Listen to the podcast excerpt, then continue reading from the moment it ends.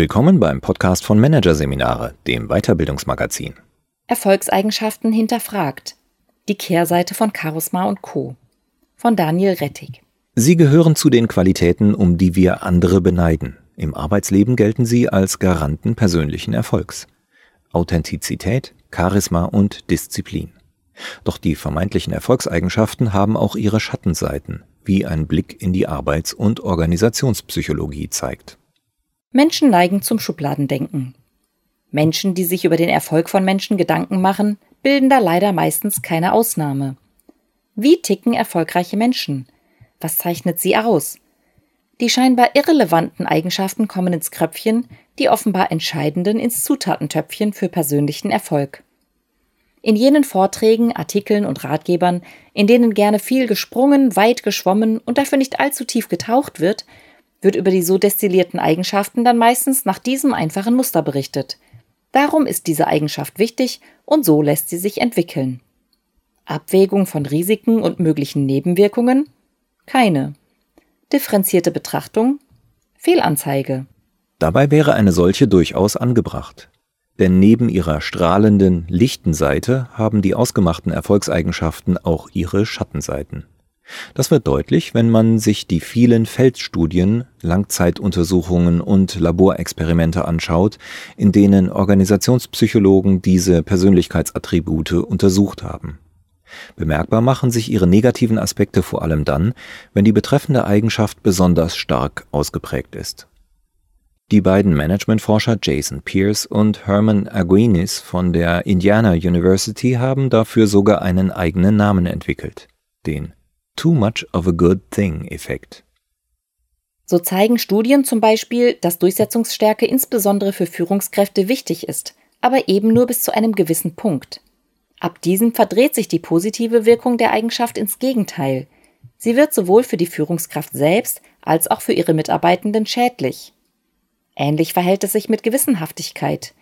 Eine Eigenschaft, die so lange gut ist, bis sie abgleitet in Kontrollwahn und Perfektionismus. Und selbst die folgenden drei Eigenschaften, auf die die höchsten Loblieder gesungen werden und die als Garanten beruflichen Erfolges gelten, kippen in ihrer Wirkung ab einem bestimmten Punkt. Wobei insbesondere bei ersterer dieser Punkt erstaunlich früh erreicht ist. Zwiespältige Erfolgseigenschaft Nummer eins: Authentizität. Das Motto Sei du selbst gilt als Patentrezept für beruflichen Erfolg. Authentizität ist zum Goldstandard für Führungskräfte geworden, sagt Herminia Ibarra. Die gebürtige Kubanerin ist Professorin für Organisationsverhalten an der London Business School, ist eine der renommiertesten Managementforscherinnen weltweit und gleichzeitig eine der prominentesten Kritikerinnen des Authentizitätskults. In Wahrheit sei die Eigenschaft nicht nützlich, sondern gefährlich. Niemand könne, solle, dürfe immer offen und ehrlich sein, sagt Ibarra. Es kann durchaus ein Zeichen des Wachstums sein, wenn man sich wie eine Fälschung fühlt. Tatsächlich geben ihr zahlreiche Studien recht. Karriere machen nicht die vermeintlich echten Typen, die ihren Emotionen immer freien Lauf lassen und stets ihre Meinung sagen, sondern diejenigen, die ihre Gefühle regulieren und temperieren, die ihr Verhalten an die jeweilige Situation anpassen können. Wer immer nur er selbst ist, schadet sich selbst und seinen Kollegen. Flapsig formuliert, das flexible Chamäleon macht eher Karriere als der sture Esel. Der US-Sozialpsychologe Mark Snyder entwickelte bereits im Jahr 1974 die Theorie der Selbstüberwachung. Demnach gibt es zwei Arten von Menschen. Jene mit schwacher Selbstüberwachung neigen häufig zu einer gewissen Rücksichtslosigkeit. Sie sind nicht besonders gut darin, andere Leute dazu zu bringen, sie zu mögen. Sie passen ihr Verhalten ungern an verschiedene Personen und Situationen an, und sie würden ihre Meinung nie ändern, nur um jemanden zu gefallen. Menschen mit stark ausgeprägter Selbstüberwachung hingegen kontrollieren ihre Umgebung, achten auf ihre Wirkung und passen ihr Verhalten entsprechend an. Sie haben kein Problem damit, nicht immer die Person zu sein, die sie gerade vorgeben zu sein, Zeit mit Menschen zu verbringen, die sie nicht ausstehen können, oder sich für eine Idee einzusetzen, die sie für Unsinn halten. Es ist offensichtlich, welche der beiden Arten von Menschen man für authentisch halten würde. Welche wohl beruflich erfolgreicher ist? Diese Frage stellte sich im Jahr 2002 David Day vom Claremont McKenna College. Er analysierte für eine Übersichtsstudie 136 Untersuchungen, die sich mit dem Zusammenhang zwischen der Tendenz zu Selbstüberwachung und der beruflichen Entwicklung auseinandergesetzt hatten. Das Ergebnis? Je authentischer eine Person, desto niedriger war ihre Leistung im Job und desto seltener hatte sie eine Führungsposition inne.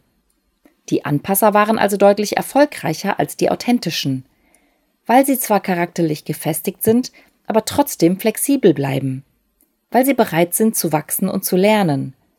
Erfolgreiche Menschen sind selten sie selbst.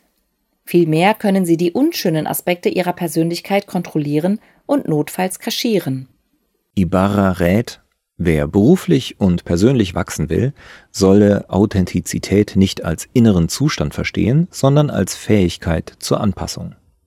Ein Stück weit rät die Forscherin auch zu mehr Mut, sich von anderen inspirieren zu lassen, um daraus einen eigenen Stil zu entwickeln. Das sei kein Grund, sich zu schämen. Wilson Midsner würde ihr zustimmen.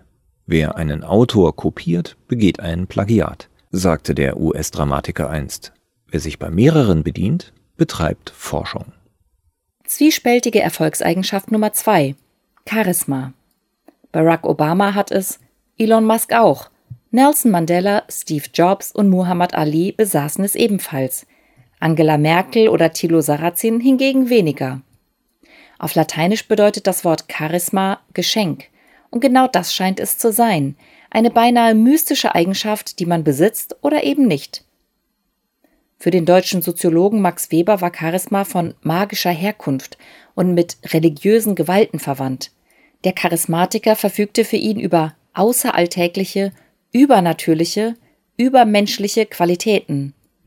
Wobei schon Weber erkannte, dass es völlig egal ist, ob die Person Charisma tatsächlich besitzt oder nur simuliert. Darauf allein, wie sie tatsächlich von den Anhängern bewertet wird, kommt es an. Charismatiker können Mitarbeitende zu Leistungen inspirieren, die diese sich niemals zugetraut hätten, Kunden zum Kauf von Produkten animieren, von deren Notwendigkeit diese bislang nichts ahnten, oder Wähler zum Ankreuzen eines Stimmzettels motivieren. Doch ist Charisma in jedem Fall positiv? Je charismatischer, desto besser? Ganz und gar nicht. Ein gewisses Maß Charisma ist wünschenswert und sinnvoll, sagt zum Beispiel Jasmin Vergaue, Psychologin an der belgischen Universität Gent. Aber zu viel Charisma richtet Schaden an. Für ihren Versuch absolvierten 306 Manager einen Persönlichkeitstest, der Eigenschaften abfragte, die Charismatikern gemeinhin zugeschrieben werden. Selbstbewusstsein, Mut zum Risiko, Optimismus und Kreativität. Danach holte die Psychologin Feedback von deren Kollegen ein. Und tatsächlich, je charismatischer die Führungskraft, desto zufriedener waren die Angestellten mit ihr. Allerdings nur bis zu einem gewissen Punkt. Überschritt das Charisma diesen Punkt, sank die Bewertung. Egal, ob sie von einer höheren Führungskraft, einem Kollegen in vergleichbarer Position oder einem ihrer Mitarbeiter stammte. Eine mögliche Erklärung entdeckte Vergaue bei einem weiteren Versuch. Erneut absolvierten knapp 300 Manager einen entsprechenden Persönlichkeitstest. Erneut stieg ihr Ruf als Chef oder Chefin zunächst parallel zu ihren Charismawerten und sackte ab, wenn eine gewisse Schwelle erreicht war. Doch diesmal erkundigte sich die Psychologin bei insgesamt mehr als 3000 Kollegen der Manager auch danach, wie sie deren Verhalten wahrnahmen und entdeckte, die besonders charismatischen Führungskräfte galten als große Strategen, aber schlechte Umsetzer. Die weniger charismatischen Chefs dagegen wurden als tolle Umsetzer, aber miserable Strategen wahrgenommen. Sie konnten prima verwalten, jedoch nicht inspirieren.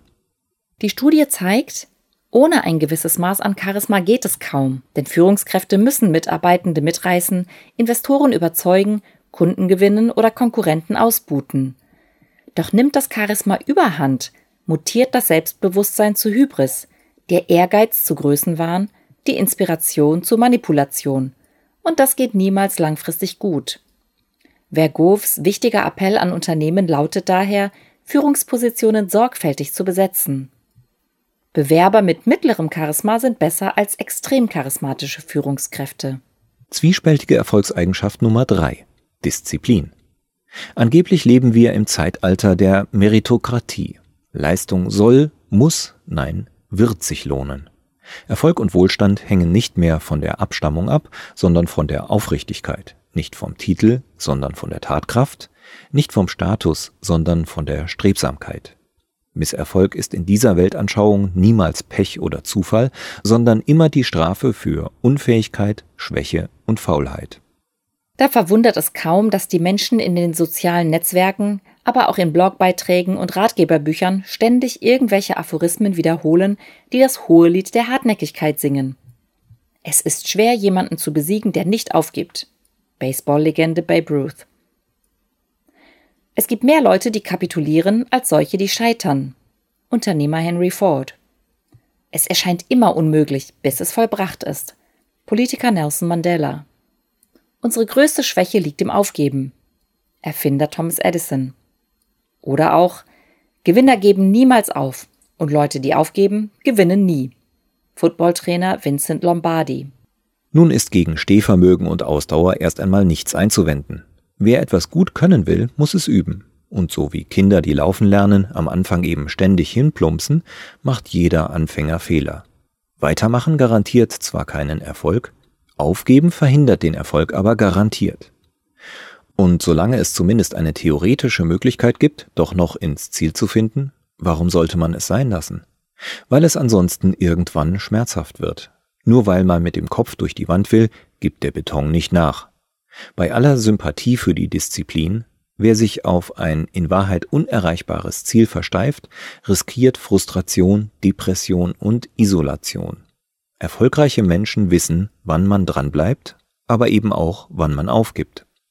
Tatsächlich ist in den vergangenen Jahren eine Reihe von Studien erschienen, die die Vorteile des Aufgebens betonen einen Prozess, den Psychologen als Goal Disengagement bezeichnen. Eine dieser Untersuchungen stammt vom gebürtigen Deutschen Carsten Wrosch, heute Psychologieprofessor an der Concordia University in Montreal. Er befragte vor einigen Jahren knapp 300 Erwachsene, darunter Studenten ebenso wie Angestellte. Wer sich von unrealistischen Zielen gelöst hatte, empfand weniger Stress und mehr Entspannung, schlief besser, war besser gelaunt und fühlte sich seltener überfordert. Dazu passt, was die Motivationspsychologin Veronika Brandstetter von der Universität Zürich festgestellt hat.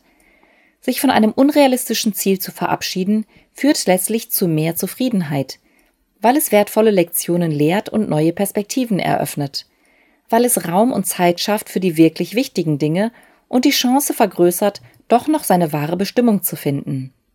Unternehmen machen das schließlich genauso. Wenn sie feststellen, dass die Zahlen nicht den Erwartungen entsprechen oder die Nachfrage für das Produkt oder die Dienstleistung geringer ausfällt als erhofft, dann müssen sie sich mitunter von einer alten Idee verabschieden, um eine neue zu finden. Pivot, vom englischen Wort für schwenken, heißt das auf Neudeutsch. Natürlich ist das leichter gesagt als getan. Selbstverständlich fällt es schwer, ein liebgewonnenes Projekt aufzugeben. Da ist die Angst vor der Scham, wenn wir das Scheitern eingestehen müssen. Da ist das Problem der versunkenen Kosten, das uns dazu verleitet, ein Vorhaben nur deshalb fortzusetzen, weil wir bereits Zeit, Kraft, Energie und Mühen investiert haben. Und da ist unsere Persönlichkeit, die das Projekt bereits als Teil von sich betrachtet. Und wer gibt schon gerne einen Teil seiner Persönlichkeit auf? Doch genau dieses Ende mit Schrecken ist bisweilen langfristig besser als der Schrecken ohne Ende. Woran wir erkennen, dass es Zeit für ein Ende ist? Daran, dass wir keine Fortschritte machen, dass wir Körper und Seele über Gebühr belasten und daran, dass die Qual die Freude überwiegt. Natürlich sollten wir nicht gleich beim ersten Rückschlag alles hinschmeißen, bloß keine Kurzschlussreaktion. Vielmehr gilt es, sich in aller Ruhe zu fragen, was sinnvoller ist, aufgeben oder weitermachen. Hilfreich ist dabei die Vogelperspektive. Gibt es messbare Indizien dafür, dass ich vorankomme oder stillstehe? Was sagen gute Freunde, vertrauenswürdige Verwandte und kompetente Kollegen. Und wenn wir zum Schluss kommen, dass die Flinte im Korn am besten aufgehoben ist, sollten wir uns am besten direkt ein neues Ziel suchen. Ein Medizinstudium lässt sich leichter abbrechen, wenn man eine Ausbildung zum Physiotherapeuten anstrebt. Wer die Aufnahme an der Schauspielschule verpasst, kann es bei einer Produktionsfirma probieren. Der gescheiterte Konzertpianist findet sein Glück vielleicht als Musikschullehrer. Aufgeben ist kein Zeichen der Schwäche, sondern der Stärke. Es fordert Mut, einen Fehler einzugestehen und die Konsequenzen zu ziehen.